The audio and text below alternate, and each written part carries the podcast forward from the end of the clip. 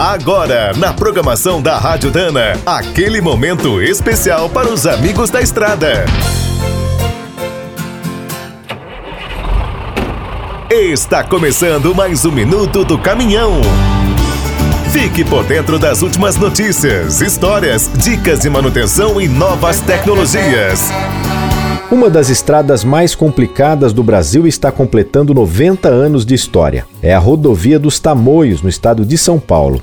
Atualmente é uma rota muito importante. Liga a cidade de São José dos Campos, onde está a Embraer, ao porto de São Sebastião. Em 1931, quando fizeram os primeiros estudos para sua construção, o litoral norte paulista era quase isolado, com acessos muito ruins.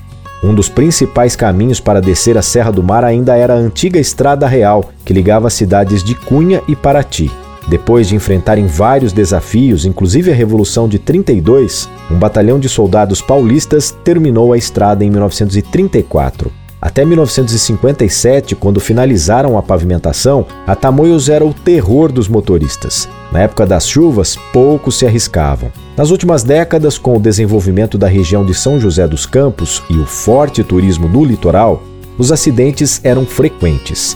Entre 2012 e 2014, o trecho do Planalto, que era mais fácil, ganhou pista dupla. A serra, com 22 quilômetros, seguiu estreita e perigosa. Desde então, as obras vão avançando aos poucos. A expectativa é que finalmente, em 2022, a Tamoios esteja toda duplicada. Quer saber mais sobre o mundo dos pesados? Visite minutodocaminhão.com.br. Aqui todo dia tem novidade para você. O Minuto do Caminhão é um oferecimento de Spicer e Álvaros, a dupla imbatível em componentes de transmissão, suspensão e direção. Quem é do trecho já sabe, para ficar bem informado, a Rádio Dana é sempre a melhor sintonia.